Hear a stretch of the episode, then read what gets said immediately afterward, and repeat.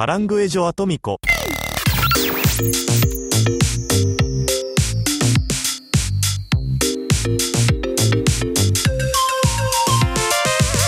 いやえー。Chuchus! Começa agora Caranguejo Atômico 2024. A gente tava morrendo de saudade de vocês, faz tempo que a gente não grava. E é isso, né? A gente vai explicar um pouquinho ao longo desse podcast aqui por que a gente ficou um tempo sem gravar. E também vamos falar sobre o que a gente curtiu, né, durante o ano de 2023. Beleza? Eu tô aqui com meu amigo Guilherme Gomes. E sim, eu já disse isso no episódio do Oppenheimer e da Mas agora, podcasts que entram em ato e voltam, agora sim somos um podcast de verdade. Agora o negócio vai. Agora sim, voltamos aqui pro presencial, estamos gravando aqui. A gente, a gente no futuro tal, quem sabe, né? A gente grava também de vídeo enquanto a gente tá fazendo aqui, sim, sim. né? A gravação do podcast, a gente faça uma, uma live junto de repente, não sei.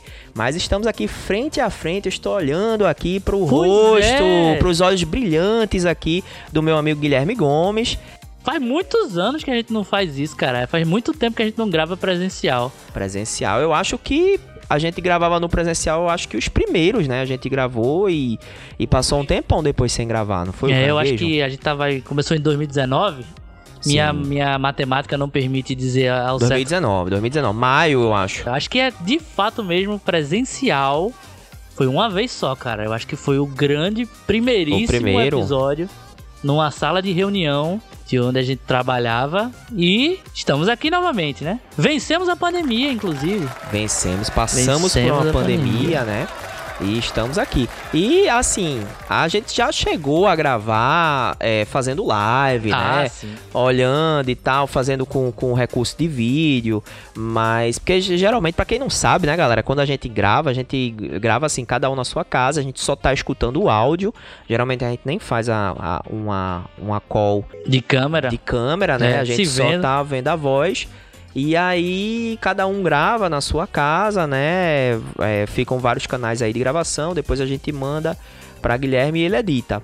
Mas assim, fora fora esses momentos, realmente fazia muito tempo que a gente não gravava junto, né? Mesmo trabalhando junto, a pandemia atrapalhou um pouco, né? A pandemia já entrou no final de 2019 ali, então tinha poucos episódios gravados do Caranguejo, né? É, tinham alguns episódios gravados já, mas por incrível que pareça, cara, na pandemia a gente não parou. A gente não parou de gravar, a gente continuou, criou quadros Verdade. novos, porque ninguém podia sair, né? Ninguém podia sair, ninguém podia fazer outras coisas, é, correndo o risco aí de se colocar em perigo e colocar as pessoas ao redor da gente em perigo, então a gente focou, né? A gente conseguiu manter um, um ritmo até legal de gravação. Legal, acho que a gente aumentou a, a- É. né, o, o- É. a produção mesmo E isso também reflete na. Pera aí, que nosso querido amigo de trabalho tá Nosso roncando aqui. Lu- Luciano tá, Luciano tá roncando aqui.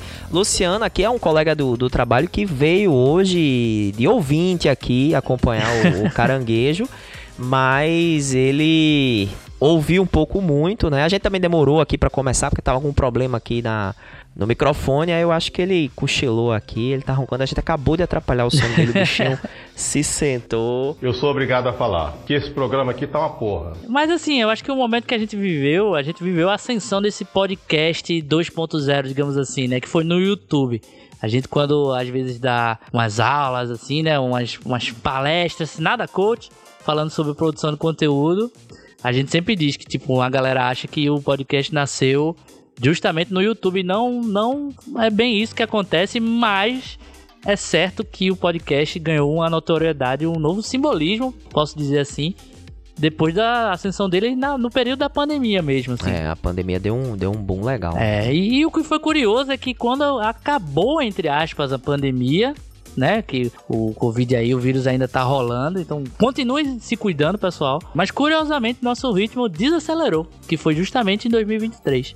É verdade. Vamos organizar aqui direitinho. Antes eu que- queria só lembrar que pra ouvir a gente fazer o, o grande, o nosso Ah, o jabá de sempre. é o jabá de sempre, né? Pra ouvir a gente é pelo Spotify, pelo Google Podcast, pelo Apple Music, tem o Amazon Music também pra quem para para quem curte, Tá errado né? isso. É o Apple Podcast, né? É. O Apple Pod, é, pronto. Tem a Amazon Music e o Apple Podcast.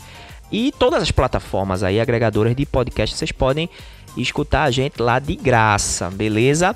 É, tem também os nossos, o, o nosso site, né? Para quem, é, para quem não gosta dos agregadores de podcast, que é o caranguejoatômico.com. Sim, a gente deu uma parada, mas ele continuou firme e forte lá e vamos continuar abastecendo não só os feeds de áudio, mas também o nosso site que o programa tá lá e todos os nossos outros episódios também vão estar tá lá.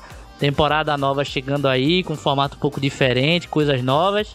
Mas é, nosso conteúdo tá todo lá, registrado pra posteridade. Menos o episódio 6 de, de John Wick, que isso é uma coisa que me incomodou profundamente, velho. Isso aí eu tenho que falar porque excluíram Tiraram, nosso né, episódio 6, o episódio do John Wick. E eu quero fazer uma, um disclaimer no futuro, um episódio de John Wick pra poder englobar aí. Porque quem for ver o feed do caranguejo vai ver lá que tá faltando um, né? Tá faltando um. Vai do 5 pro, pro 7 agora, mas tá aí o disclaimer. Vai ter que gravar esse retardatário agora, né? Vai, vai, vai ter Retroativo. que... Retroativo. Fingindo que não, a gente não assistiu o 4, né? Fingindo um bocado de coisa, ou simplesmente a gente diz aqui o que aconteceu e segue em frente, né? Mas também tem as nossas redes sociais que vamos trabalhar esse ano, tentar é, abastecer um conteúdo legal lá. Então fiquem de olho. Aí no, na descrição desse episódio vai ter todos os links dela. Porque faz tempo que eu, que eu não cito-as. Então eu dei uma esquecida nelas. Não, mas... no, o Instagram lá é o arroba caranguejo atômico podcast, É, né? isso Pode seguir a gente lá no Instagram. E também tem o Twitter que é o caranguejo AT. Boa. Twitter Né? que não é mais Twitter. É, olha só. é- é, agora é cheater, né? É cheater. Pois é. Mas é isso. E a gente vai fazer um programa, como, como o Guilherme falou, o programa agora vai ter um, um formato um pouco diferente, né? A gente tava repensando um pouco sobre alguns formatos que a gente. O que é que a gente poderia trazer de novidade Uhum. para esse 2024. E aí a gente tá pensando num formato um pouco diferente que vocês vão descobrir aí ao longo do programa. A gente não vai mais fazer diretamente review. Na verdade, o caranguejo pode tudo, né? Então a gente, se a gente tiver com vontade de fazer um review, a gente vai fazer um review aqui, vai falar um pouco de algum filme que a gente curtiu, especificamente do filme, mas a gente tá mais afim de falar sobre coisas que estão rolando, que estão acontecendo, temáticas, né, debater, né, é, é, bater um papo mesmo sobre algumas coisas que estão acontecendo no universo em geral, que não necessariamente precisa seguir que o Caranguejo tem um DNA geek, mas também a gente sempre teve essa proposta de fazer, trazer novos conteúdos. E a gente ao longo do programa a gente vai falando um pouquinho sobre esse nosso sentimento também, explicando um pouquinho o porquê. Eu acho que quem acompanha o Caranguejo já sabe mais ou menos, pelo menos de mim, já sabe mais ou menos o meu descontentamento com algumas coisas do universo geek recentemente. Então, é, transita um pouco por aí, né? Essa ideia de trazer um novo formato, um novo conteúdo pra vocês.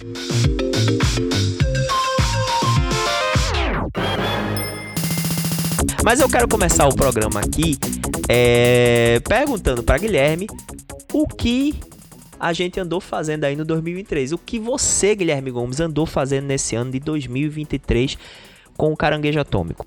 Cara, o Caranguejo, a gente lançou muitos episódios ao longo desses cinco anos, eu acho, né? Agora em 2024. Mas 2023 foi o que a gente mesmo lançou episódio, na real, assim. É verdade. E, e eu acho que muito se deve, pelo menos da minha parte, porque eu comecei a morar sozinho. E aí, começar a morar sozinho, eu tenho menos, tive menos tempo, né? Até hoje é mais complicado um pouco do que era uns anos atrás, de poder assistir uma série completa em dois dias, um dia até, de jogar todos os jogos que eu queria jogar. De ter tempo mesmo pra parar, fazer análise e juntar com todo mundo, que também era muito atarefado, né?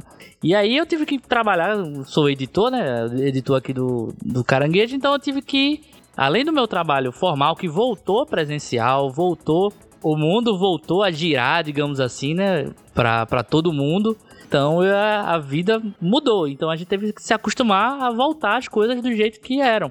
E aí somou isso a a coisa de eu ter que fazer muito frila pra poder bancar a casa, que agora não tem papai e mamãe pra É. ajudar. Então a vida adulta finalmente bateu na porta. E acredito que até tirei de letra assim, mas é que nem Fullmetal Alchemist, tem a troca equivalente aí. Você vai ter que doar alguma coisa pra receber outra em troca, assim, né? Então, A vida adulta, ela esmaga a gente, Guilherme Gomes. olha, é, além de esmagar, ela, ela é doído.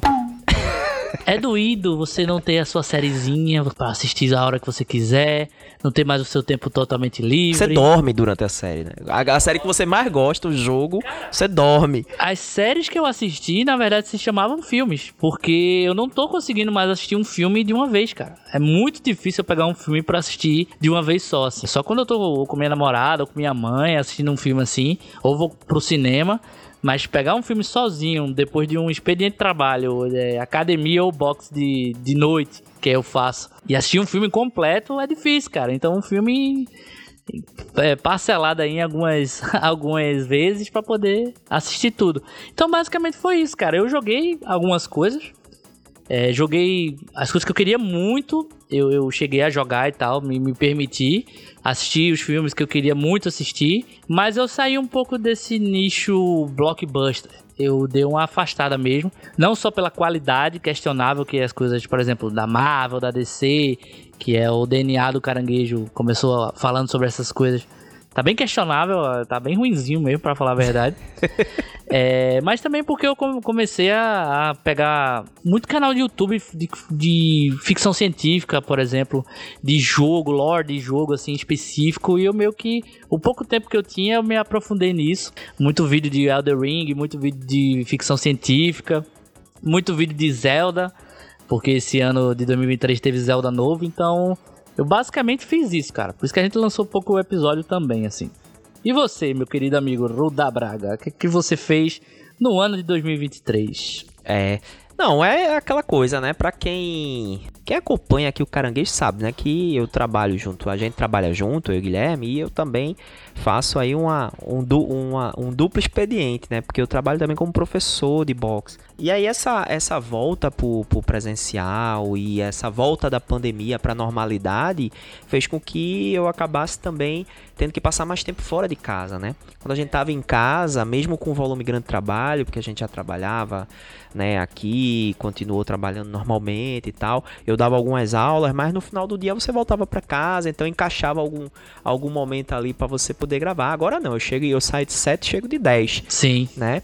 É, e aí realmente fica, tava, tava ficando muito cansativo, porque é, se algum integrante do caranguejo chegava antes, tinha que esperar o outro, então tinha uma certa compatibilidade de horários. Agora tem um outro fator também que não só influenciou nessa diminuição aí das, da, das, do nível de, de, lançamento de programas aí do caranguejo, que afetou tanto a mim como, como a Guilherme, porque também a gente começou a trabalhar mais com a produção de eventos, né? A gente tem um evento né, que está crescendo, que a gente está organizando junto com o SESC, que é o Invasão Geek aqui, né? A gente está indo, foi para o interior também, fazer alguns, alguns eventos é, com o caranguejo. Então a gente esse ano foi um ano que a gente a gente acabou investindo muito em eventos presenciais, justamente por essa volta da pandemia que a gente estava fazendo é, eventos online, né? Quem acompanha a gente deve lembrar aí que a gente fez um evento próprio, todo online, né?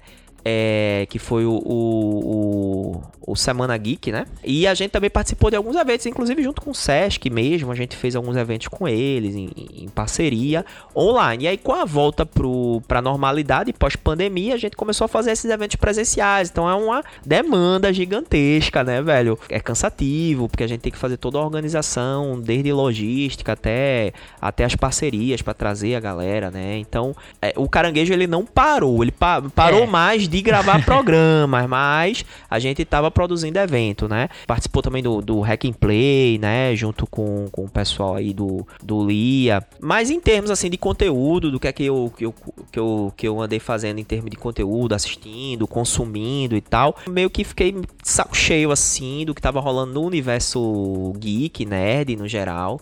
Muita produção ruim. Eu gosto, né? talvez dos, dos três integrantes dos caras, do, do né, vamos dizer do, dos quatro, né? Vamos, vamos botar Mario aí também na equação quando o Caranguejo começou. Eu talvez fosse o que menos fosse geek, digamos assim, né? Porque eu, eu acompanhava, gostava de algumas coisas, mas eu sou um geek mais retrô, gosto de umas coisas mais de super-heróis porque eu cresci é, lendo, gibi e tal. Mas eu tive essa empolgação junto com os meninos aqui do que tava rolando, né? Do, do, do universo cinematográfico da Marvel, do, desse boom dos super-heróis, porque era a é, materialização, assim, né? né? O caranguejo nasceu assim, exatamente. E era a materialização, né? Do, do, dessa infância da gente, do, dos super-heróis que a gente acompanhava, a gente vendo no cinema, né? Aquilo ali. Exatamente. Só que, bicho, entrou numa bad vibe, uma bad trip da porra, assim. é. Calma, merda! É, a Marvel, a DC. A DC tá melhorando, inclusive, tá melhor do que a Marvel. É, porque foi realmente uma bad trip aí, velho, que os caras entraram. Poucas ideias mesmo, nada de novo, repetição atrás de repetição é, filmes assim muito pobres em, em, tudo, velho, em tudo, né? Em tudo, é, em, em, valor cinematográfico em si mesmo, valor de, de, produção artística, conteúdo artístico. Tudo bem, todos os, os filmes, né? Esses grandes blockbusters já eles já são uma fórmula, né? É, não tem esse valor artístico, mas existem alguns que conseguem encontrar né, o meio termo ali entre o comercial e algo novo, algo instigante, empolgante, né, que mexe com a gente, mas não é o caso agora nessa nesse fim, né, de, de nesse fechamento de ciclos que a gente teve depois da primeira fase ali, por exemplo, no, no universo cinematográfico da Marvel, a gente teve aquele fechamento de, de, de fase ali do do, da fase 3, né? Do, do, da saga do infinito e tal. E, porra, ficou muito ruim depois. Eles expandiram o negócio, criaram um negócio numa produção fordiana e, e, e, e, cagou tudo, né? A gente sabe que, que quando você aumenta muito o nível de produção assim e tem que entregar muita coisa, a qualidade cai, né? É, uma, é um processo natural. E fora, fora cinema, né? Eles já foram adiantando filmes ah, doidado assim, né? Vai ter Guerras Secretas e depois vai ter um bocado de filme aí na frente. É, fora isso, teve as séries também, que começou a voltar várias séries e tal. No começo até curtia, né? A ideia lá da, da WandaVision. A gente tem, inclusive, episódios de todas aquelas primeiras séries, todos com formato de review. E eu tava até esperançoso, assim. Eu disse, pô, como é que vão unir? Vão trabalhar melhor, melhor os, os os personagens que não tinham tanto tempo de tela na, nos filmes, né? A Feiticeira Escarlate mesmo. É, muita gente não gosta do que aconteceu com ela no, no filme do Multiverso da Loucura. É, não vou dar grandes spoilers aqui também, porque pode ter uma galera que não, não assistiu, né? Mas assim, é. Pode ser questionável, mas eu gostei, assim, de ter, tipo, toda, toda a história dela na, nos filmes até então, ter uma série para ela e um desfecho num filme novo, assim, é até curto. Mas para mim, velho, depois ali da do Thor 4, do Amor e Trovão, eu vi que realmente era dali para baixo, sabe? Teve até umas ideias interessantes com o She-Hulk, uma desconstrução, né? Uma brincadeira com essa coisa do hate do próprio nerd. Achei que é interessante, mas depois foi, foi dando uma decaída. Tanto, assim, você falou que a DC tá bem melhor, mas eu vou te falar que ela também lançou muita, muita porcaria também, né? Não, tá, tá eu tô nivelando por baixo. Ah, a DC tá sim. tá melhor do que a Marvel pra você ver o nível né, da coisa é, como tá mas, ruim, cara. Mas assim, Adão, Adão Negro foi uma decepção, sabe? Não que eu esperasse muito de qualquer coisa que o The Rock abre a boca para falar que vai acontecer, mas tudo, tudo, tudo da cultura pop, assim, tirando a ficção científica, eu acho que hoje em dia eu tô bem garoto de ficção científica. Deu uma decaída, sabe? O Star Wars é, mandou bem com, com algumas séries, depois decaiu com outras, aí... Não, e o, o próprio fechamento de ciclo de Star Wars, é. esse, dessa trilogia agora, nova trilogia com Didi Abrams, né? É. Que, é, esse o próprio o próprio fechamento foi bem ruim também, né? Cara, e, assim, a própria Soca, que é uma série que todo mundo falou bem, né, que tem aquele DNA da segunda trilogia, no caso o episódio 1, 2 e 3, que é são episódios que eu gosto muito por eu ser de 92, ser a minha primeira experiência com Star Wars e tal. Nem isso eu me preocupei muito em assistir. Eu, eu quero, tá?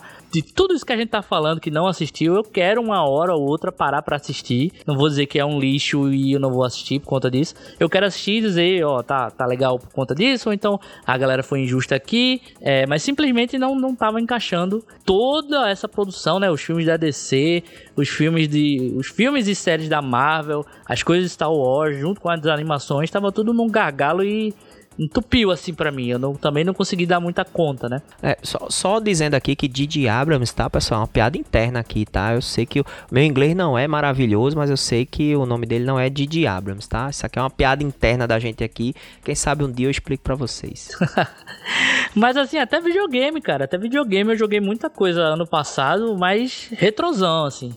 Eu acho que o único jogo que eu peguei para jogar mesmo, novo, foi o que a gente vai trazer hoje na listinha. Que sim, teremos uma listinha de coisas que a gente assistiu Gostou, não gostou, desgostou, como é que foi? Então não vou dar spoiler do que foi que mais moderno que eu cheguei a jogar, não. Comprei o Play 5 esse ano que, que passou, cara. Me ah, olha isso, aí foi uma conquista importante. Hein? Aí foi, é, foi. Vai jogar uma vez na vida, mas comprei um, comprei um Play 5. Parabéns! Vocês têm a ideia do quanto esse rapaz teve que trabalhar? Foi jornada quádrupla para poder trabalhar. Então ele não tinha como gravar com caranguejo para poder comprar esse Play 5. Sugou todas as energias dele, entendeu? Pô, mas é, velho. Quando a gente não tava 100% presencial mesmo, era pegando frila até 3 horas da manhã, velho. E aí era para pegar os três grandes pagamentos do, do final do ano, né? O Play 5, PVA e PTU, assim. Sim. Só para fazer um adendo de em relação a esse nosso descontentamento aqui com, com tudo que estava acontecendo com o universo, porque aí a galera vai falar, pô, mas é só é só o CM e tal. Não. É, não, não, muita, não. Teve muitas outras coisas ruins aí, tá ligado? Acontecendo também. A Netflix se enveredou por esse caminho de fazer adaptações, por exemplo, de, de mangá né? De, Sim, de grandes cara. animes e grandes, né? E, e, mangás que são muito caros para todos nós, né? E também na mesma lógica de estrutura comercial, né? É a coisa da grana, do dinheiro que lança uma porcaria qualquer aí pra galera, né? E, e assim, a gente, eu, eu pelo menos, eu vou, eu vou falar por mim, né? Não posso falar pra gente, né?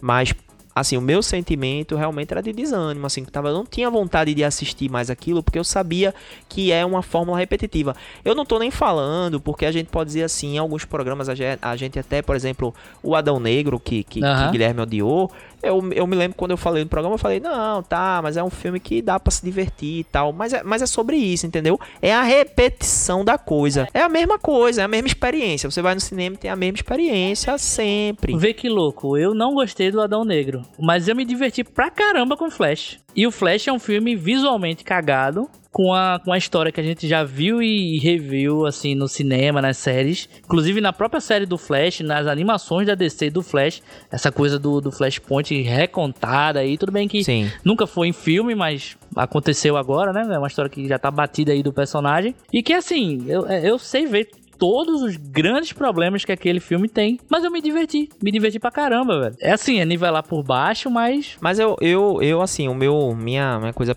pelo menos meu sentimento pessoal é isso. Assim, eu tava procurando coisas.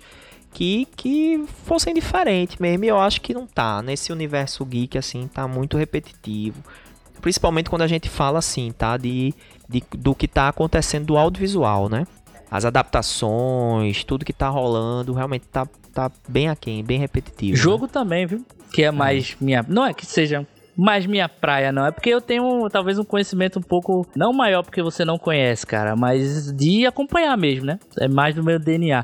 Mas também tá a mesma coisa, velho. A gente teve aí um, uma, uma promessa, por exemplo, da Bethesda que é a empresa que faz hoje em dia Doom, que já fez Skyrim, por exemplo, que é um dos jogos. Eu pensei que fazia leite essa Bethesda. é a Betânia, não? É, a, é a Betânia. É Betânia aí, ó. Propaganda ao vivo. Mas assim, é, teve a promessa do grande Starfield aí, que seria o Skyrim no espaço, revolucionando os jogos. E assim, as pessoas, os influencers jogaram por dois dias e deixaram de lado, assim, porque o jogo era mais do mesmo também. Tirando o Baldur's Gate 3, que realmente quebrou todos os, os, os limites, assim, foi o grande vencedor do, do Game Awards de 2023, né? Não só porque ganhou o jogo do ano, mas porque ganhou várias e várias categorias. Não só aclamado pela crítica, mas também pelo público. Tirando ele, até o próprio Zelda, God of War em 2022 também, o Ragnarok. Nada, nada novo. Final Fantasy XVI, que trouxe uma coisa diferente, que era o combate mais focado em ação, uma coisa que já vem crescendo na série da, da Square, né? Uma coisa mais de ação em vez de tático. É, é, massa, mas não impressionou, feito a galera pensava que impressionava. Remakes acima, em cima de remakes, assim. Teve remake de Metal Gear, vai ter remake, vai ter remake de. Que eu acho que já é um sintoma, né? De é, que a parada não, tá, tá difícil de, de, de fazer algo novo, né? Vir com algo, alguma coisa nova. Você vê o Resident Evil 4 remake aquele jogo é um jogo que, tipo, até hoje é, ele tá na lista dos mais vendidos, assim. Não, não hoje, mas se você falar de grandes jogos, assim, que marcaram geração e são, entre aspas, imortais, assim, seria o quê? Doom, Skyrim, GTA V e Resident Evil 4. E Resident Evil 4 ganhou um remake e tava concorrendo a jogo do ano, um jogo que já existia, cara. Tudo bem que alguns jogos a gente pode até fazer é, um podcast mais focado nesse tema, a gente já fez inclusive no passado, mas é, era da reciclagem. Sempre existiu. Os, os filmes reciclavam do, dos contos, dos livros, mas era uma coisa nova, mas assim, a gente tá numa era de criatividade baixa, assim. É, eu, eu, na verdade, eu, não, eu nem acho que o problema seja exista uma crise artística. Eu acho que a gente tem muita gente competente pra caralho em todas as áreas aí, nos games, no cinema, nos livros. Mas é porque eu acho que quem financia essa parada tem uma problemática muito grande de querer apostar no seguro, no que já é conhecido, no que a galera já, já comenta. Por isso que a gente vê, porra, até, até quando uma ideia, é uma ideia original, ela necessariamente não é, né?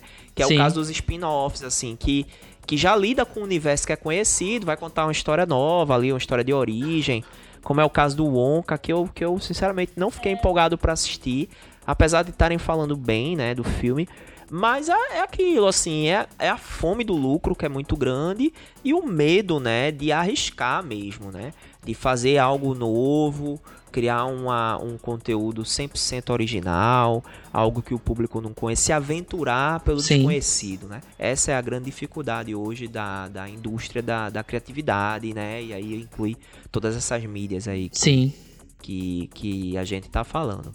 Mas a gente vai fazer esse programa aqui e a gente tá lavando a roupa suja aí com, com Hollywood, né? Com a produção artística no geral. Mas o programa de hoje não é exatamente sobre isso. A gente queria só explicar um pouquinho, porque também diminuiu esse volume de, gra um de, disclaimer, de né? gravação. Né? Um disclaimer, exatamente. Vai ser meio que na lata as coisas agora, assim, né? exatamente. né? Sem, não, muito queria, frufru. E eu, inclusive, queria sem muito frufru e na lata também perguntar pro meu querido amigo Guilherme Gomes por que 2024 vai ser diferente. Cara, vai ser diferente porque, além da gente estar tá agora mais tempo junto, né, presencial, a gente vai fazer umas coisas um pouco diferentes, assim. É, o caranguejo, por enquanto, né? Por enquanto, ninguém sabe do futuro.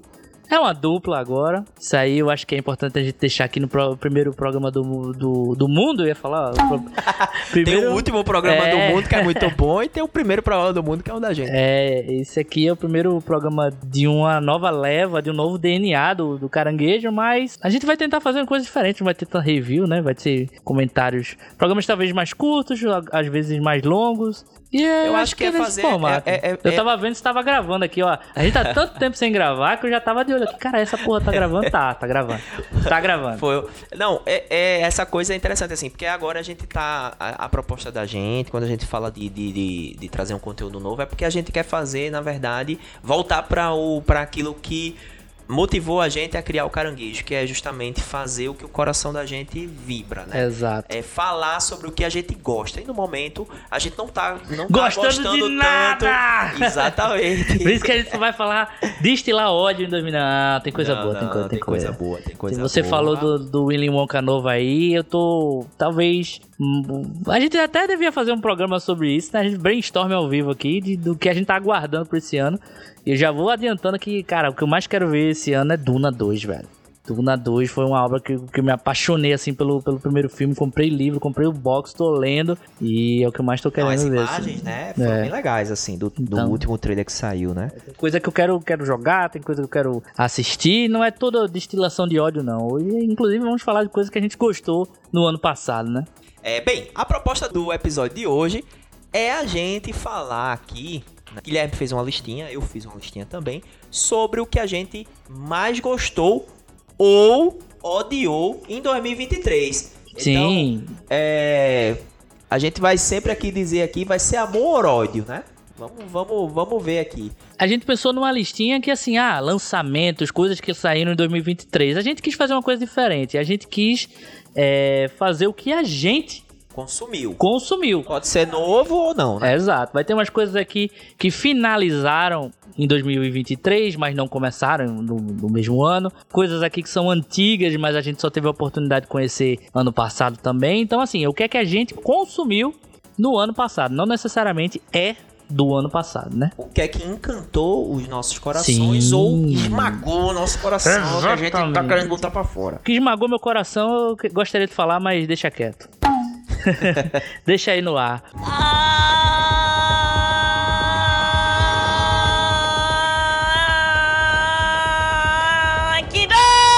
vamos começar aqui nesse clima gostoso aqui, falando de, de corações amassados. É... Vamos pro primeiro da vamos. lista. Tá? Primeira obra da lista. Vamos começar aqui com, com o Guilherme. Comigo? É, Olha. Vamos começar com você. Guilherme, você, o seu primeiro, a sua primeira obra de 2023 aí. Obra, tá, gente? Entenda, é filme, é, é livro, é, é, mangá, é anime, animação, qualquer coisa aí que você é, curtiu ou odiou em 2023. Então me diga aí, é amor ou ódio essa tua primeira obra? Vou te dizer, Rudá, já adiantando aqui, que a gente falou sobre tanto ódio, tanta coisa ruim que tá acontecendo com a indústria, eu escolhi uma listinha aí mais, mais amor, viu? Amor. Mais amor, mais amor. Todos eles, tem, assim, tem minhas críticas, mas... Turn around. É uma listinha do amor. Bota uma musiquinha de Kenny G aí na, não, na edição. É, não posso, porque foi por conta disso que o episódio do, do John Wick saiu, né? tá. 30 segundinhos. Ah, não pode. Pode ser em 8 bit. Pode ser em 8 bit? Kenny G em 8 bit? Pode, pode. Ou pode ser o, o flautista de Titanic de My Hot Will Go On, né? Ah, com aquela flauta desafinada, aquela flauta né? desafinada. Pode ser também, pode ser. Taca aí.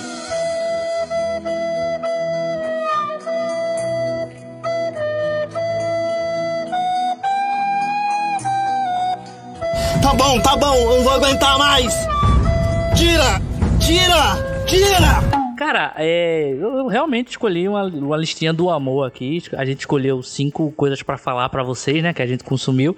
E eu já vou começar roubando. Eu já vou numa dobradinha aí, já vou começar roubando. Mas tem a ver uma coisa com a outra. Não podia deixar de falar, né? A gente falou nos anos que se passaram caranguejo aí sobre adaptações de videogame. Temos episódios, inclusive, falando sobre adaptações de videogame. E eu acho que o ano passado foi um ano muito especial para é, esse gênero cinematográfico, né? Porque a gente teve aí o filme do Mario, né? Verdade. Que é um símbolo maior dos jogos aí. É, ele e o Sonic, que também teve episódio. Não sei se foi em 2022 ou 2023. Acredito que foi em 2022 que teve o filme do Sonic, né? O 2. O 2, é. É, mas, é foi, um 2000, ano 2022, antes, é. é isso mesmo. Mas o Mario é um símbolo maior aí da Nintendo, um símbolo maior dos jogos. Você pode mostrar para qualquer pessoa quem é o Mario, ele vai dizer que é, que, que é o Mario, né? E a gente recebeu uma adaptação do calibre que o personagem merece, porque é, a melhor escolha possível de fazer esse, esse filme foi em animação e tinha que ser em animação mesmo. Resgata essa coisa da criança em todo mundo, né? É, existem animações para adultos e tal, mas essa coisa da animação ele brinca com o lúdico de todo mundo. E o Mario, extremamente bem adaptado. É uma adaptação mesmo, não foi adaptado de nenhuma história é, exclusiva do Mario. E tinha que ser assim mesmo, porque o Mario, por mais que seja um ícone, por mais que os jogos sejam divertidíssimos, não tem uma história que você diga, uau, que narrativa. É simplesmente você resgatar a princesa e recolher, coleta tum, né? Recolher aqueles, aquelas estrelas ou luas, dependendo do jogo, moedas e tal, e passar de fase. Tem a historinha ali por trás, mas nunca foi o grande foco, né? É, nenhum, nenhum dessa turminha do Mario da Nintendo, assim, tirando mais Zelda, Metroid e tal. Pokémon também nunca foi o auge, a história, sempre a jogabilidade. E a gente teve uma enxurrada de easter eggs, uma enxurrada de referências. É, foi maravilhoso, assim. Eu, como um grande fã da Nintendo, não podia querer mais do que eles fizeram. É, e também, cara, a gente teve outra adaptação de videogame nessa minha dobradinha, que foi o The Last of Us. E aí foi muito interessante, porque a gente tem essa coisa da inocência do, do, do, jogo clássico, né? A coisa clássica dos videogames com a figura do Mario. E aí a gente também tem uma adaptação de uma.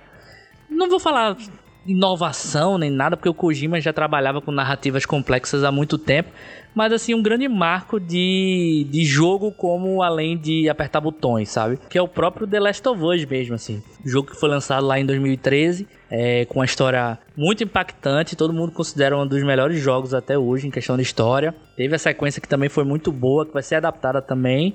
E a gente teve aqui um live action que não só adaptou muito bem é, logicamente com suas diferenças para as telas, né, para as telinhas, no caso, no caso aí a, a série produzida pela HBO, mas também trouxe conteúdo novo, né, velho? Ele tentou preencher as lacunas assim, desenvolver alguns personagens que eram mais pontuais e assim, falando de atuação, não é nada extremamente surpreendente, mas também não é nada ficou ruim, né? É pra mim foi, foi muito bom a forma que adaptaram. O clima tá no lugar certo, o figurino tá no lugar certo, o efeito prático, o efeito visual tá muito marcante e muito próximo ao que a gente tem no jogo, mas é, a gente já viu outros exemplos de coisas que estavam fáceis de adaptar e eles adaptaram errado, né? Eles, no caso, é, as produtoras, né? Por, por exemplo, Assassin's Creed é um exemplo de uma adaptação que dá para ser feita facilmente, assim, tranquilo. O jogo também tem essa coisa narrativa forte, então era só mais ou menos seguir o que já estava lá e eles conseguiram errar. Já o Last of Us, eu acho que eles seguem a risca o produto que já tinham, inovando em alguns momentos e acertando na medida certa, assim, a adaptação. É, e a gente gravou também de uma forma diferente, sim, não foi? Sim. The Last of Us a gente abordou a série inteira. É. E a gente fez um esquema lá na Twitch, né, de Guilherme ia jogando o The Last of Us e a gente ia, ia analisando a série à medida que de onde a série parava no jogo, né? Então o Guilherme parava junto é, e aí quando lançava o outro episódio a gente jogava novamente, né? E comentava sobre a série. Foi bem legal também é, aquele processo de gravação. Foi bem legal. A gente teve, no caso, não um episódio de podcast, mas vários episódios assim de lives. Foi, foi bem bacana, velho. E para mim foi de coração assim a adaptação de videogame, que é algo que tende a ser muito ruim, né? Ou, ou parcialmente historicamente, né? Historicamente, né? Bem prejudicado assim. E ano passado a gente teve esses dois acertos, fora outros também que não é o caso aqui mencionar, mas mais em animação, mais voltado para animação mesmo. Mas para mim esses dois levam as melhores animações de, de videogame do, do ano passado. É, legal, legal. Então, primeiro, primeira declaração aí de amor, de hein? amor, né? Guilherme preferiu o amor o amor venceu. eu vou aqui agora na minha primeira escolha, né? Tá, vamos lá. O que eu escolhi. E eu também fui no amor. Ah. Eu sou um rapaz apaixonado, sou um rapaz romântico. E eu fui aqui no amor também. E, a, e a, uma série, cara, que consumiu muito, tem tudo a ver com amor, inclusive porque eu assisti ela inteira com a minha esposa. A gente assistiu praticamente num bate-pronto, assim. Que foi a Daisy Jones e The Six. É a primeira, a primeira obra aqui que eu quis falar. Inclusive, quando eu estava fazendo a lista, eu fiz uma lista maior do que cinco, cinco obras. É, e de, mas Daisy Jones foi a primeira que eu pensei. Que realmente me mexeu muito comigo, Daisy Jones, assim. É, pra quem não conhece. É, é o vilão de Piratas do Caribe, né? Não? É, aquele ah, ali tá. é, é Dave, né? é Dave. Inclusive que ele faz um, ele faz um stream de jogos, né? Tem uma parada dessa, comenta jogos também, né? É o Ash que vai aparecer? Não, então, Daisy Jones e The Six aí é uma, uma adaptação de um livro, né? Da, da Taylor Jenkins, que é uma escritora norte-americana, né? Ela já fez, ela sempre faz livros mais ou menos nesse estilo, falando de banda, de, de obra. E aí ela, ela escreveu Daisy Jones e The Six a Reise Witherspoon, né, aquela atriz conhecida, leu, amou e disse: "Não, vou fazer uma, quero fazer uma adaptação". Aí correu atrás para produzir, ela é produtora, né, executiva da série. A série saiu na Amazon, eu acho que em março, mais ou menos. E o plot é o seguinte, né, é uma banda fictícia, mas é, mas é inspirada né, na, na Fleetwood Mac, né, é livremente inspirada, digamos assim, porque não são histórias específicas, ela, ela, ela ouvia história de bastidores e a partir dessas histórias de bastidores ela criou essa história do, da, da, do livro, né? Sim. E aí é basicamente o seguinte, é uma, uma banda que tá estourada, tá fazendo sucesso no mundo todo, e essa banda de repente se separa, abruptamente, no auge do sucesso, se separa, deixa os fãs é, completamente isolados. E aí, décadas depois, né? é, os integrantes dessa banda vão ser entrevistados e eles vão explicando o porquê. Então a, a série ela se passa em dois tempos aí, que é o tempo onde acontece as, a, é, as coisas no presente, digamos assim, ou seja, eles falando como se fosse mesmo um documentário. Eu acho inclusive que quem quem é pego assim desprevenido acha que é uma história real, acha que é uma banda real mesmo, porque é muito bem bem filmado, eles eles dando os depoimentos e tal, como se de, é, se de fato fossem pessoas mesmo ali que tivessem vivido tudo aquilo, né, real. É, e também se passa no passado, ou seja, você vai acompanhando os acontecimentos, né? É, é muito bacana, foi muito indicada aí é, ao, ao Globo de Ouro, se eu não me engano, né? Teve muitas indicações. E, e ao M, na verdade, desculpa. E assim, vale muito a pena assistir, assim, mexeu muito comigo, eu gostei demais, a história é envolvente, é uma história que mistura muitas coisas, assim, é uma proposta diferente também, porque, assim, conta meio que bastidores de uma banda, né, então são acontecimentos ali, transita um pouco, Pra quem, quem assistiu, tanto os originais quanto o último que saiu aí, que é o Nasce uma Estrela, né? Porque o Nasce uma sim, Estrela sim. com a, com a Lady Gaga e o, o Bradley Cooper já é, um é remake. Uma, já é um remake do da remake. Da Barbara Streisand com alguém aí. Mas a, o da Barbara Streisand com o, o... Eu esqueci o nome dele agora. É, que é o ator, inclusive, que fez Blade, que ele faz o mentor de Blade lá, o primeiro ah, Blade. Ah, tô ligado quem é. Eu esqueci o nome dele. Chris, Chris, Chris, Christopher Christopherson, alguma coisa assim. que nome maravilhoso. É. é tipo da Silva Silva, né? Esse da Silva Silva. Esse, esse já também já é um remake de um, filme anterior ainda. Tem alguma coisa ali do Nasce uma Estrela, uma estética musical e tal do Nasce uma Estrela mais recente, né? Então tá ali, transita numa coisa meio familiar, mas é uma história nova, é muito bacana, né? Tem uma algumas curiosidades que são interessantes, por exemplo, a a atriz que faz a Daisy Jones é a neta do, do, do Elvis Presley, né? Da, na vida real.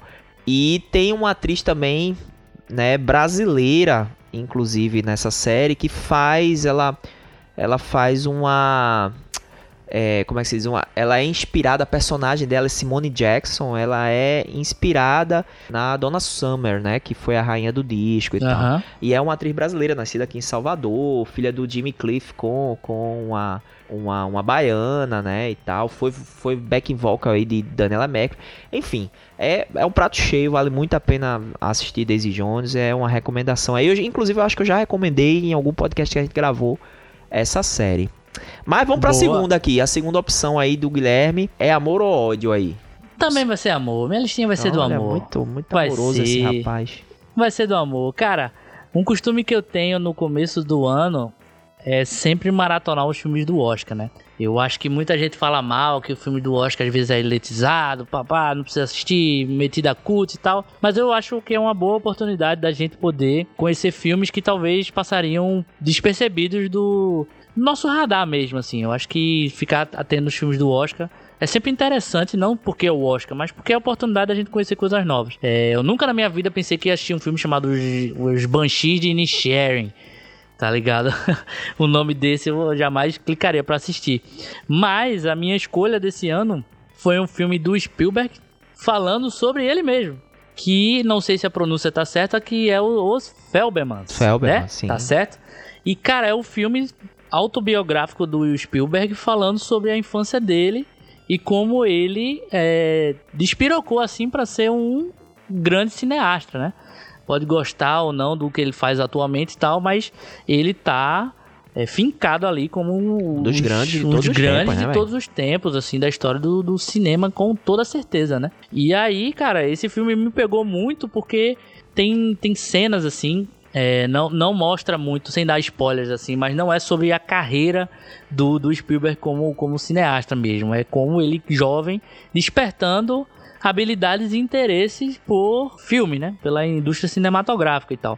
E isso me despertou uma sensação muito legal, porque é, eu comecei minha carreira como, como editor de vídeo com filmes de escola, assim. Tinha que fazer um filminho para trabalho. Eu tomava a frente de escrever roteiro, ou então de, de filmar, editar e tudo, e transformei o que era a princípio uma brincadeira, uma, uma bobagem de escola na minha profissão, no que paga minhas contas e bota o pão na minha mesa, sabe? Então, ver o filme dele maravilhado, é, pensando como é que poderia gravar, combinando com a galera da escola dele, os takes e tudo. Não quero aqui me botar no mesmo lugar de Spielberg, jamais, mas é algo que foi muito relacionável assim comigo, né? Eu adorei esse filme, foi um dos meus favoritos desse ano do Oscar e com certeza um amor especial por ele por conta dessa coisa de criador de, de, conteúdo, assim, né? O Spielberg, muita gente não sabe, mas ele já fez, né, uma obra em homenagem a Recife, né? Ah, sim, Que claro. é o Tubarão, né? Que é o Tubarão, sim. É verdade. E você, Rudá Braguinha, qual é o próximo da sua lista? É amor, ou amizade, ou namoro, ou ódio profundo? Eu vou no ódio agora. Uau, agora Eu vou no sim. ódio. E o meu ódio festivo de 2023 foi todo pra Opaí O2. velho. Meu Deus do céu. Eu fui convencido a minha esposa a assistir ele no cinema, né? Porque o primeiro filme ela gostou, ela curtiu, né? Assistiu. Eu, eu assisti o primeiro Opaí, também curti. Mas eu tinha alguma coisa que me dizia que eu ia me arrepender muito em, em assistir esse segundo filme, cara. É, o Opaí, pra quem não sabe, que é um filme, né, que, digamos assim, homenageia a cultura baiana, né? Uma grande celebração da cultura baiana Salvador ali. né, de Salvador, protagonizado ali pelo é, Lázaro nosso querido Ramos. Lázaro Ramos. É, o primeiro filme também tinha o, o Wagner Capitão Moura. Wagner Moura. Tô tipo Wikipédia hoje. Isso, exatamente. Muito bom que me ajuda. E aí, bicho, é, o primeiro filme fez um, um certo sucesso, né? Muita gente curtiu. É, tem muita coisa bacana, inclusive, o primeiro filme. Mas esse segundo, bicho, que filme ruim do caralho. velho. É ruim demais, porra. É, mudou a direção, é dirigido pela Viviane Ferreira, esse, né? Teve uma produção aí do Augusto Carré, o Carlos Martins e o Jeffrey Neil, que é um, um inglês, se eu não me engano. E o primeiro foi, foi dirigido pela Monique Ganderberg, tá? Então foi outro rolê, né? Foi lançado em 2007. E, bicho, é... é uma adaptação realmente assim, sem não tem roteiro, não tem direção, não tem fotografia. É, os personagens se perdem ali, não tem, não tem uma história, cara. É um filme sem história assim, parece vários um recorte, né, de vários momentos assim. Vamos celebrar aqui, aí, aí traz um cantor, aí o cantor do nada, o cara começa a cantar, aí o cara canta sem ninguém, tá ligado no palco, aí traz, parece um, um- aqueles programas da Globo lá de festa que tem um criança esperança, não sei o que, fica Sim. trazendo lá figuras assim, conta uma piada, aí vem outro, do nada aparece um cantor, o cara chama um cantor, aí do nada o cara canta uma música, não sei o que. O plot é muito muito pobre assim. Não foi uma homenagem ao filme da Disney, cara? Qual? E do nada as pessoas começam a cantar. e- É. Não, mas não chega a ser um musical. do- não é que do nada as pessoas começam a cantar, mas é porque é o seguinte: o plot do filme é que Neuzão lá, que é uma personagem do primeiro. do que tá presente no primeiro filme, ela tem um bar. E esse bar ela é botada pra fora desse bar porque tem uma maracutaia lá. Alguém vende o bar dela porque ela tá devendo um. Ela tá devendo umas coisas de PTU e tal. Alguém vende o bar dela pra um coreano que também tá sendo enganado, né? E aí a galera, a galera para recuperar o bar dela, pagar a dívida que ela tem para poder pegar o bar de volta, o pessoal é organiza, vai organizar uma grande festa lá no Pelourinho, Salvador. Só que, porra, isso se perde ao longo do filme, tá ligado? As histórias assim individuais de cada personagem, eles não fecham bem nenhuma história e, e ficam empurrando um- um- uma série de coisas referentes a Salvador e a Bahia, mas de uma maneira muito forçada, sabe? Então não funciona. No final tem um show com um bocado de gente.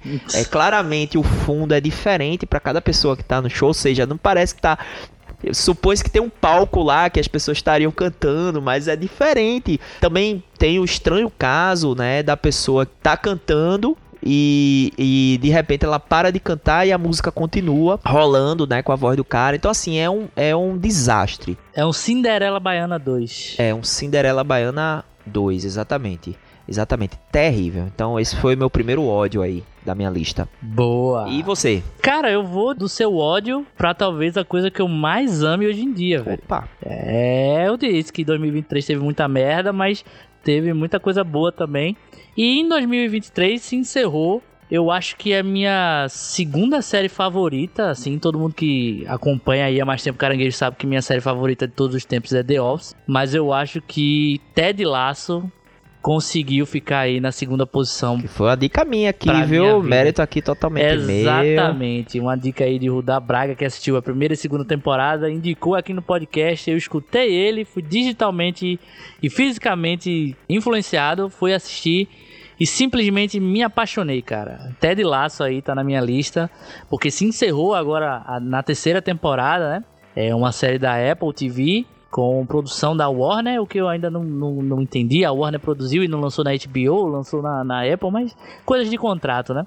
Mas Ted Lasso, cara, é, pra mim foi, foi maravilhoso, assim. É, é uma série que não tem nada a ver com pandemia, mas trouxe um alívio pra quem tava passando por aquele momento, porque é sobre tirar o melhor das pessoas, né? É uma sinopse é sobre um treinador de futebol americano que acaba sendo contratado pra treinar um filme de futebol normal na Inglaterra. E, obviamente, ele, americano, ele não se dá muito bem com as coisas da Inglaterra, assim, né? Ele se encontra perdido e tem que administrar uma série de personagens ali do, do mundo do futebol. Mas não é sobre futebol. Isso que eu acho mais inteligente também no, no Ted Lasso. Ele usa o ambiente de futebol, mas na verdade ele tá falando sobre é, como tirar o melhor das pessoas que não necessariamente estão em uma situação muito legal da vida. Não é uma série pesada, eu acho que ela Não, toca... é muito leve. Eu acho que é o que, né, toca a gente, é a leveza. Aí é que tá, tem temas bem pesados na série, né? Tem temas, fala sobre depressão em algum, em algum ponto é, da, da série, mas não quero entrar em muitos detalhes pra galera poder ir lá e conhecer. Mas ele toca esse assunto de uma maneira muito orgânica, muito leve e que todo episódio você sai com o coração quentinho, velho. Todo, todo. Pra mim é uma das melhores séries que já assisti assim. Só realmente não ganho de The Office, que The Office tá no meu coração pro resto da vida. Mas Ted Lasso pra mim é especial demais, assim. Quem tiver a oportunidade de conhecer, vá conhecer. É uma pena que ela tá só disponível na Apple TV e a maioria das pessoas não tem Ap- Apple TV, né? Não é tão popular feito uma Netflix ou uma própria Prime da vida. E as pessoas é, talvez passem despercebido essa série por conta disso, né? Uma questão mais técnica. Mas vale muito a pena, velho. Inclusive, eu indiquei para um amigo meu que tinha recém assistido aquele Jeff Dahmer. Que não é do ano passado, né? Mas assim, tinha recém assistido aquela série de Jeff Dahmer, o assassino em série ali dos Estados Unidos. E ele falou que foi do. do pior do ser humano pro melhor do ser humano, que era Ted Lasso, né? Então, pra mim essa frase me marcou muito e é sobre isso, cara. Ted é sobre tirar o melhor das pessoas e é maravilhosa, assim. Sensacional. Também sou apaixonado por Ted Lasso. Mas confesso que as últimas temporadas, digamos assim, é, apesar de eu ter gostado, eu gostei também, né, da, da, da terceira temporada, que foi a temporada que estreou no ano passado, né?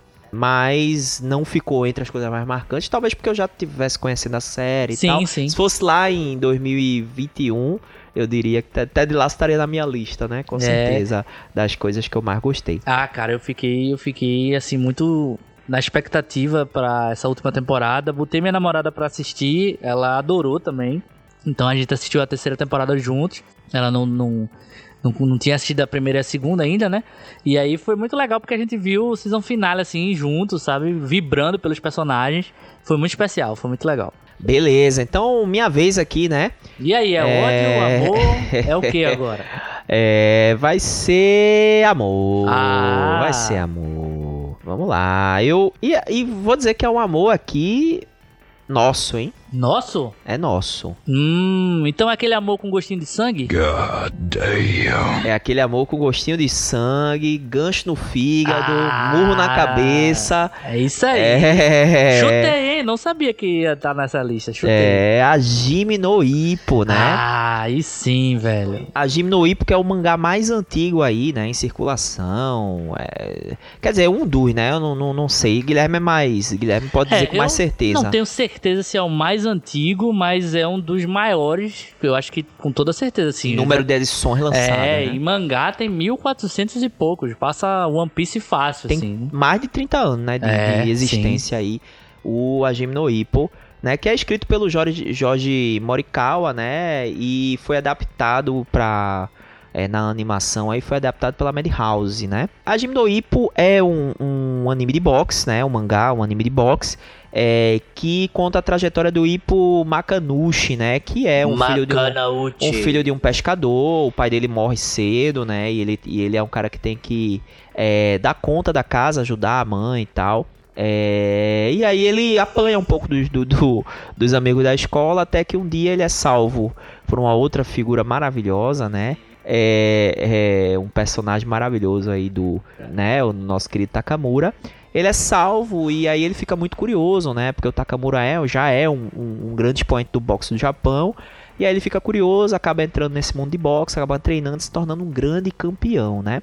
Bicho, olha assim, o anime, cara, ele não deixa nada a desejar assim ao mangá. E a gente tá falando dele aqui porque ele entrou no catálogo da Netflix ano passado, não foi? Exatamente. A Netflix primeiro lançou 36 episódios, eu acho. Lançou alguma coisa assim. É a primeira temporada da Jim no Ippo, ele tem 76 episódios no, no total. E aí a Netflix lançou uma parte né? Eu acho que talvez para ver aí a repercussão, né? É o formato dela fazer isso hoje em dia, né? É, e depois lançou o restante. E, bicho, eu assisti de bate pronto, assim. Assisti muito rápido. Todos os episódios, fiquei esperando lançar os próximos.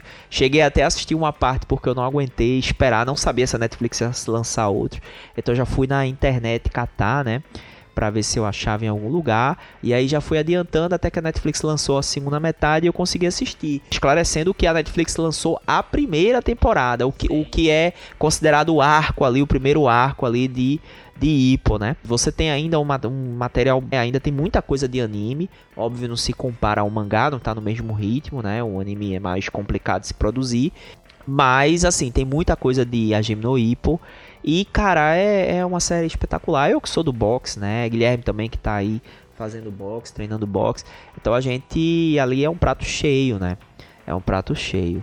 Tem algumas coisas que são muito marcantes para mim, que é, é o estilo de luta ali do, do, do Ipo, que foi inspirado ali no Mike Tyson, né? O, a maneira como ele luta, como ele se porta dentro do ringue, mas tem referências a tudo que você imaginar, diversos personagens, Thomas, Thomas Hearns, né, que foi um grande lutador de boxe ali com o Flicker Jab, né? Você tem várias referências bacanas, além de ser uma história emocionante, personagens cativantes. Você, você uma coisa muito interessante do Hajime no Ippo é que você tem muitos personagens ao redor. É uma coisa comum nos animes shonen, mas geralmente ele está mais focado nos principais. O, o Hajime no Ippo ele consegue envolver com personagens que aparentemente não são principais ou não são tão importantes para a história, mas que de repente eles se tornam importantes porque ele também tem, né, também vai ter uma luta e tal, então você acompanha aquilo ali. Tem um, um, um ova do de um personagem que a gente. Que é o alívio cômico, né? Que é o alívio cômico. Que é o Kimura, ele é um alívio cômico na, na história e serve para ser aquele personagem que tá narrando o que tá acontecendo, mas na verdade ele tá falando pro espectador, né? O que, o que tá rolando. É, tem personagens que são escritos para para fazer essa conexão e que tem um OVA espetacular, extremamente emocionante de um personagem que até então era só comédia, ele vira um tem um tem um, um foco lá, né? Pra, pra ele e uma, uma carga dramática muito forte, assim. E depois retoma pra, pra comédia e fica nisso, né? E as lutas são emocionantes. Ah, é muito bem cara. feito, cara. Eu acho assim que.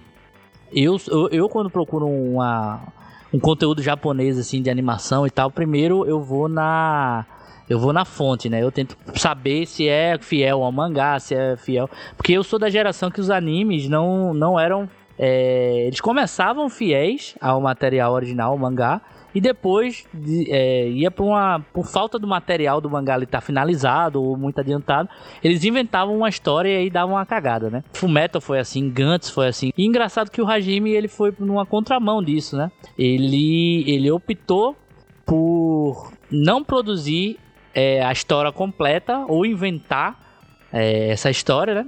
É, inventar coisas que não estavam no material original, ele preferiu esperar e ir lançando aos poucos pedaços dessa história. Mas o que eu tô falando tudo isso porque assim, o material original é muito bom, visualmente é legal e tal. É, pode ser no começo da leitura um pouco datado com aquela estética dos anos 80, mas depois fica um pouco mais atual para quem tem problema com isso, né? É, eu não tenho, então consegui acompanhar de boa, mas assim, o anime, por ser essa coisa de ação, dos golpes, da luta de boxe, ser uma coisa mais real, né? Uma coisa é você ver um Kamehameha no mangá e na tela, outra coisa é você ver um soco que a gente sabe como funciona de uma forma animada, né? Então, apesar de ter seus maneirismos visuais, a série, o anime tem que ter, porque não pode ser simplesmente uma luta de boxe normal. É um anime, é uma animação, tem que ter recursos visuais para ficar impressionante ali de se ver. É um shonen da vida real. Então você não vai ver superpoderes, você vê habilidades e tal, técnicas, mas você não vai ver superpoder, você não vai ver grandes furos de roteiro, grandes Deus Ex Machina, porque é tudo muito pautado na vida real e no cotidiano, assim. É muito bom ver as lutas, mas também é muito bom ver o dia a dia da academia, assim. É tipo assistir Renato Cariani treinando os caras do YouTube hoje em dia. Dá uma motivação muito massa. E para mim, eu também conheci Hajime no Ippo de pegar e assistir esse ano já conhecia a obra por falar, mas esse ano é que eu parei para assistir também e para mim foi sensacional, velho. Eu assisti tudo que foi lançado de anime. OVA, filme, primeira, segunda, terceira temporada. Um grande entretenimento esse, esse ano, assim. Até por ser é, não atleta, mas treino boxe, né? Inclusive, Rudar é meu professor. Isso, isso. Dá uma animada muito massa. Dá uma estiga, né, velho? É, mas vamos pro próximo aí. Me diga aí, seu, sua próxima obra aí é amor Vamos lá. ou é paixão? É paixão, é amor, é sedução, é, é dedinho na, na boca, Opa. é tudo. Cuidado aí. Isso aqui é um Cara. programa de respeito, a gente nem pediu pra tirar as crianças da sala, você já vai dizendo aí que tem dedinho Não, não as crianças aonde. podem ficar na sala porque em um ano que tem o lançamento de The Legend of Zelda, eu tinha que trazer aqui o Zeldinha, cara. Fiz em live. é, e, e é sensacional. É o The Legend of Zelda Tears of the Kingdom. Que é o Zelda Breath of the Wild 2, digamos assim, né? A sequência daquele grande lançamento originalmente pro Wii U. Nem sei se todo mundo sabe dessa informação, mas originalmente saiu no Wii U, aquele, aquela catástrofe da Nintendo, aquele console desgraçado, que quase faliu, não, não quase faliu, mas deu muito prejuízo pra Nintendo e que se consolidou no Nintendo Switch, né? Teve sua versão de Switch lançada, foi um sucesso absoluto, ajudou a fazer o Switch ser um dos videogames mais vendidos dos últimos anos. É, nem sei se passou o Play 2, acho que não, mas tá quase lá, acredito eu. É, E é magnífico, cara. É, é muito bom. Eu tava com muito receio desse jogo, porque ele é uma continuação direta dos eventos do Breath of the Wild e diferente de alguns jogos que tem a sua continuação em um cenário diferente, Tears of the Kingdom acontece exatamente no mesmo lugar, na mesma naquele mesmo reino que é o Hyrule, né, de todo o jogo, mas a diferença é que é exatamente o mesmo reino. Se eu não me engano, a história se passa quatro anos depois dos eventos do jogo anterior e é meu questionamento era como você vai mostrar um jogo que você já explorou ele abertamente, deixar ele interessante de novo. E eles conseguiram, cara. Eu acho que é, não tem aquele DNA de inovação absurdo, mas eles conseguiram fazer uma mecânica interessante. Agora não tem só a superfície, você tem é, a parte no, no céu, as cidades do céu, tem a parte do, do subterrâneo, tem a coisa de que agora a mecânica de que as armas foram amaldiçoadas. Então, para você fazer uma arma boa, você tem que fundir dois tipos de elementos diferentes. Por exemplo, um pedaço de, de espada com um chifre de monstro, e aí você tem uma arma que realmente funciona. Não é uma arma padrão, né? Isso foi muito bom. A exploração no céu também foi, foi muito legal. Mas, apesar da história ter elementos de um soft reboot ali da série, meio que de encontro com algumas coisas que outros jogos da, da série falavam. É, a Nintendo faz o que quiser com Zelda e depois eles tentam manter uma explicação plausível, né? E sempre foi assim e provavelmente sempre vai ser. Depois eles lançam um livro pra, pra galera feito eu que é fã comprar e tentar explicar alguma coisa que eles queiram é, explicar sem, sem necessidade, entre aspas, assim, né? Então foi um amor muito grande por esse jogo, joguei muito. É, eu acho que foi o. Acho não, foi o único jogo de Switch que eu comprei no ano de 2023. E pra mim valeu muito a pena, apesar de eu ter minhas críticas ao final do jogo, a narrativa do finalzinho, eu acho que fica a desejar. E por não ter uma inovação absurda comparado com o que o anterior foi. Mas mesmo assim, pra todo fã da Nintendo é garantido assim uma diversão maravilhosa e tem que, tem que jogar. Zelda tem que jogar. Guilherme aí é o homem do amor, ele não deu Hoje eu tô do hater, né? Ah, Hoje- no, no ano tão um ruim de ódio. produções, a gente tem que trazer um pouco de amor, né? que lindo, cara. Eu vou de amor também, então. Ah. Vou de amor e vou de amor é, pernambucano aqui. Opa! Que é a próxima produção que eu vou falar que eu gostei demais. Eu assisti recentemente do, de um colega da gente que trabalha aqui, que é, que é Luciano, né? Opa! É, que é que o estava aqui roncando, né? que tava aqui roncando aqui do nosso lado. já se retirou. que é o Propriedade, que é escrito e dirigido pelo Daniel Bandeira. Propriedade, cara, foi uma bela de uma surpresa. Eu já tava esperando que ele fosse sair, porque Luciano já tinha me mostrado, né? Ele mostrou o trailer e tal. Mas, bicho, o filme é bom demais mesmo, velho. Muito bom, muito bem feito, muito bem produzido. A trama trata de Teresa, né? Que é a protagonista, a grande protagonista do, do longa. Teresa é uma pessoa que é de classe média, traumatizada com, com, com a violência urbana. Ela sofreu um assalto, ficou traumatizada. E ela é casada com um cara que é proprietário de terra, né? Um cara bem, um personagem bem arrogante, inclusive. E aí esse cara, o- ele tem uma fazenda que tem alguns funcionários. Essa fazenda tá indo mal das pernas. E aí ele vai vender essa fazenda para transformá-la num hotel. E os, e os funcionários recebem da pior forma possível essa notícia que eles simplesmente vão ser despejados, né? Vão ser é, descartados, né? Depois de passarem anos e anos e anos cuidando daquele lugar. Eles vão ser descar é, descartados assim como se fossem nada. E aí acontece uma discussão, e nessa discussão acontece uma morte. E aí a barbárie só vai aumentando. Enquanto isso, a Teresa junto com o marido estão indo para a fazenda para passar um final de semana lá, imaginando que já tá tudo resolvido, esses funcionários já já saíram e a fazenda já vai estar disponível. E quando chegam lá, barbárie está estabelecida e a barbárie se volta contra eles. Então é, é um filme claus- claustrofóbico, né? Para quem vê o trailer aí vai ver que é um filme que é, é aqueles tipo aqueles filmes ali que se passa num ambiente que a pessoa fica meio encurralada e é interessantíssimo porque é muito bem feito, cara. É, não deve nada de fora, né? Se você for assistir, o filme passa todas as sensações, faz uma crítica muito pontual. A questão da própria barbárie, né? Como a falta de- do, do diálogo vai levar a barbárie e a barbárie ela, ela vai de todos os lados, não vai tendo fim, né? É, então é um filme muito interessante, vale muito a pena assistir. Foi a, acho que de todos os filmes que eu assisti, ele junto com Monster, que foi um outro filme que eu assisti também, mais ou menos na mesma época, é um filme japonês muito massa. é, foram as grandes surpresas desse ano. Eu não botei o Monster porque eu precisava escolher entre o Propriedade e o Monster. Eu, eu sou bairrista e escolhi o Pernambucano. Mas é isso. Boa. Cara, pra fechar minha lista, também vou escolher aqui uma série que não é de 2023, mas se encerrou em 2023 também, assim como Ted Lasso, que foi o Sex Education. Cara, Sex Education é divertido demais, velho. Demais, demais. Teve uma temporada atrasada aí por conta da pandemia, mas é sensacional. A sinopse é meio. Parece que eu tô descrevendo um, um American Pie, assim, mas, mas não é. É, ele vai muito além do que o American Pie jamais sonhou em, em ser, assim. Que é a história de um adolescente numa escola na Inglaterra. Olha aí, ó, minhas duas séries foram inglesas, ó. Agora que eu parei pra perceber. É, que a mãe dele é terapeuta sexual, né? Ajuda as pessoas ali com questões sexuais.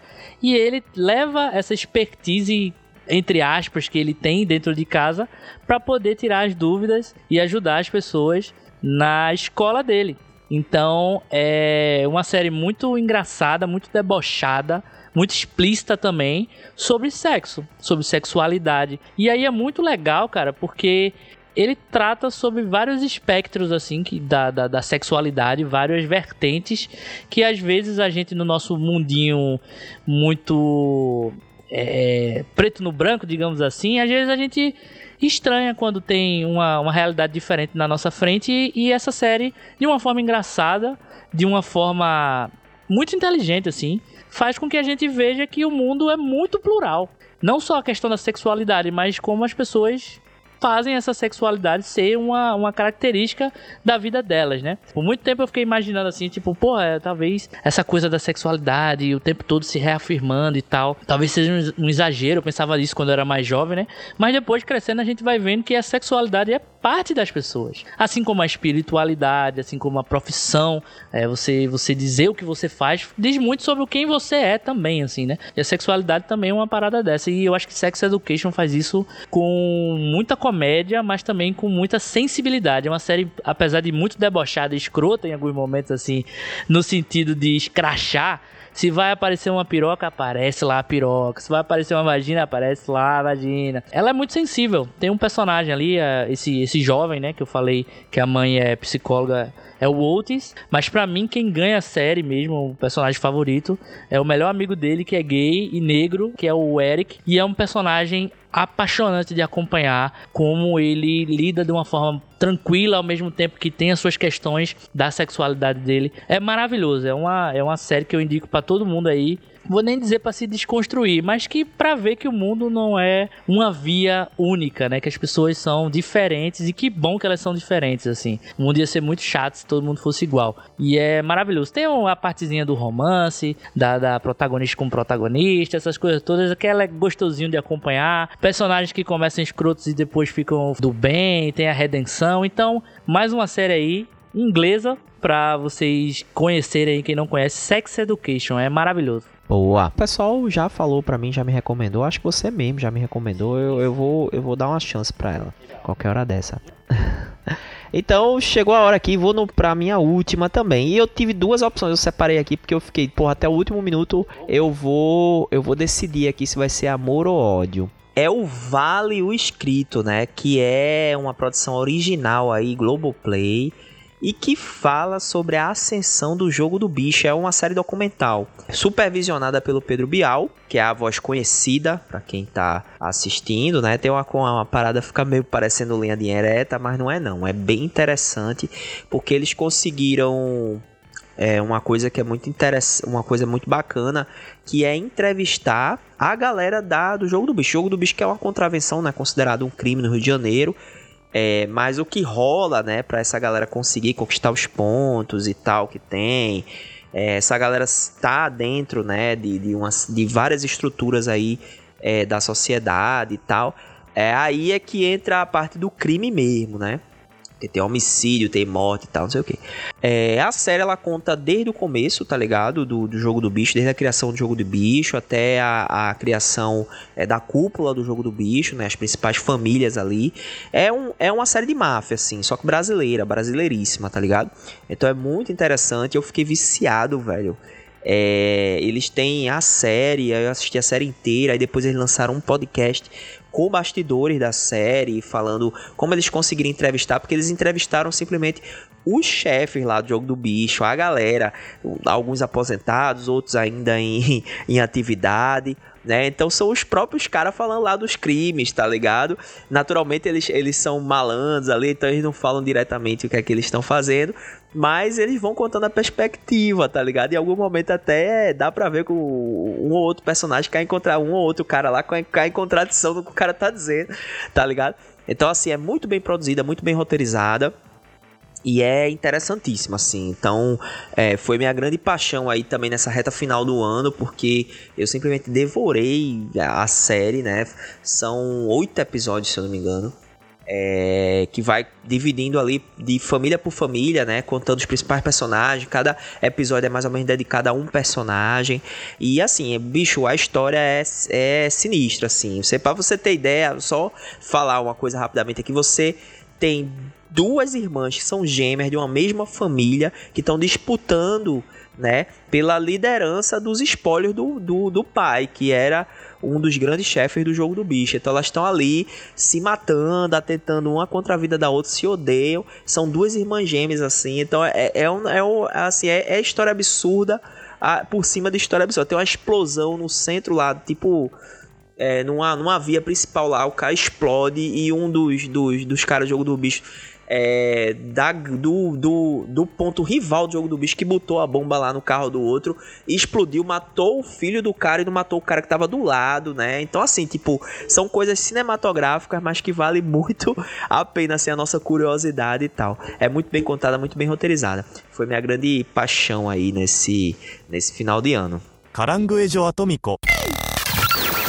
É isso, galera. É isso. O episódio de hoje vai ficando por aqui. A gente falou um pouquinho aí tudo que rolou ano passado, né? Justificando para vocês aí. É um episódio de, digamos assim, é um, é, hoje foi um programa meio de entrada, assim, desse, desse novo ano 2024. A gente queria justificar um pouco para vocês tudo que aconteceu e também né, gerar um conteúdo gostoso aqui, falar um pouquinho do que a gente gostou, é, su, mais em termos de, su, de sugestão, né? Para quem não conhece as obras que a gente falou, que conheça, que vão atrás, porque vale muito a pena. Eu acho que todas aqui. Eu, inclusive, peguei aqui a dica do Sex Education com o Guilherme. Vou correr atrás aí para assistir também. Não é isso, Guilherme? Mas dê aí suas considerações também. É isso aí, pessoal. Continuem acompanhando a gente, né? Feito o Rudá falou, esse é um episódio de coração aberto aqui com vocês. Mas esse ano a gente vai tentar, e com certeza vai gerar muito mais conteúdo do que a gente gerou ano passado e falar de uma forma diferente assim sobre o que a gente tá gostando e conversar com vocês, porque o intuito desse podcast sempre foi vocês é, se sentirem englobados no papo, né? Se a gente conseguir fazer isso de alguma forma, continuar fazendo isso de alguma forma, na real. É, missão cumprida. Então é isso aí, pessoal. Muito obrigado. E faz tempo que eu não falo isso, mas fiquem bem. Tchau, tchau, pessoal. Até a próxima. E feliz 2024. Simbora!